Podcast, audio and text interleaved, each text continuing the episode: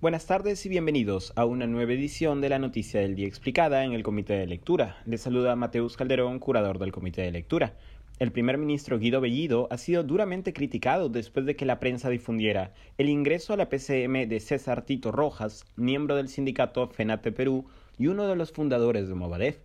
César Tito Rojas es un sindicalista puneño con un historial en diversas organizaciones gremiales además de figurar como uno de los fundadores de Movadef, considerado por la PNP como el brazo político de Sendero Luminoso, donde fue presidente del comité electoral que eligió al primer comité ejecutivo nacional, Tito Rojas ha sido también dirigente magisterial durante largos años, miembro fundador del CONARE SUTEP y actualmente uno de los dirigentes regionales de FENATE Perú, gremio de profesores disidentes del SUTEP, el gremio magisterial mayoritario.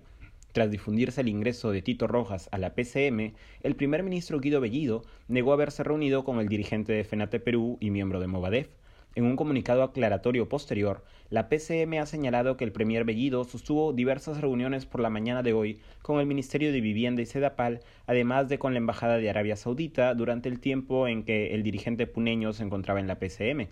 Según el comunicado, Tito Rojas acudió a la PCM como, cito, parte de una delegación del SUTEP proveniente del departamento de Puno con motivo de la paralización de la construcción del Hospital Regional Manuel Núñez Butrón de Puno. Se ha sabido luego que Tito Rojas se reunió con el viceministro de Gobernanza Territorial. No obstante que Tito Rojas haya sido calificado como, cito, parte de una delegación del SUTEP, ha generado irritación y molestia en el organismo magisterial. Ello porque FENATE Perú es considerado por el SUTEP como un organismo divisionista del magisterio. Aquí estoy citando a Lucio Castro, secretario general del SUTEP. El señor no es afiliado a nuestra organización, no es dirigente de nuestro sindicato. Siempre ha promovido la división y el paralelismo. Él es parte de una organización política que es el bando político de Sendero Luminoso, que es el Movadef. Los maestros no son del Movadef. El FENATE Perú, no obstante, ha sido parte orgánica de la plataforma electoral de Castillo, uno de sus fundadores, y hoy está representado en el Congreso por legisladores de la bancada de Perú Libre y busca también inscribir su partido.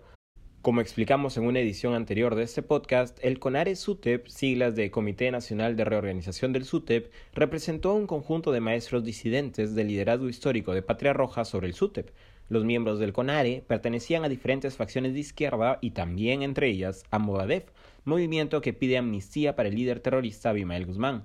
Tras la huelga del 2017, los maestros disidentes, entre ellos Pedro Castillo, deciden fundar su propio sindicato hoy llamado FENATE Perú, que busca también inscribir a su propio partido bajo el nombre de Partido Político Magisterial y Popular, Edgar Tello, legislador oficialista y parte del ala magisterial de la bancada de Perú Libre, señaló que con Tito Rojas, cito, hemos coincidido en las luchas del magisterio. En el sindicato hemos debatido, analizado los pliegos y plataformas que benefician a todo el magisterio y la educación pública, y agregó que desconocía su militancia en el Movadef.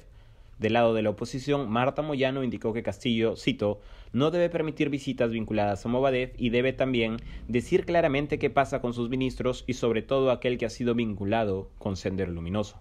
Eso ha sido todo por hoy, volveremos mañana con más información.